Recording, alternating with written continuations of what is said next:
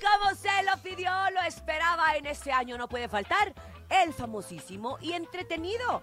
No la creo. Oigan, y es que cada año la tecnología avanza de una manera inimaginable porque hay un salón de belleza que convierte tus uñas en tarjetas digitales, así como la que tú tienes, Topomis, ¿te acuerdas?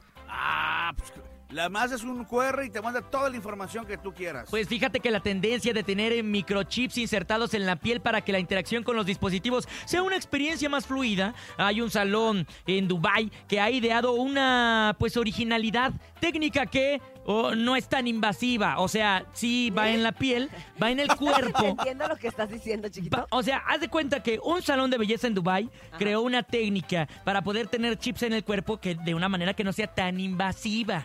O sea, que no te, te No ande te ahí.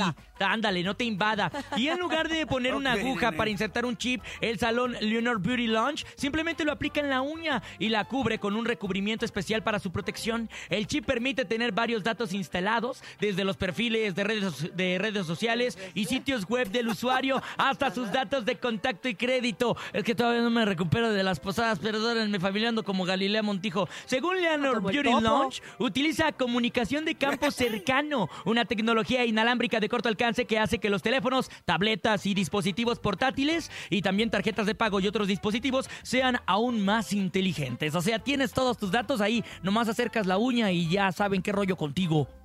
Órale, eso está interesante. Oye, está bien La loco, verdad. ¿no? Obviamente tienes que tener la uña larga, me imagino, porque se debe poner en las puntas de la uña, no, no en la parte central, ¿no? Porque Sí. Sí sería, en la parte central sí sería un poco más invasivo. Sí, sí sería más invasivo, entonces ahí ya, ya tendríamos un poquito de problemas, pero es justamente en donde va eh, el... el- ¿Cómo le podríamos llamar? La, la uña... eh, las puntas de la uña. las puntas de la uña, claro. Ay, nene.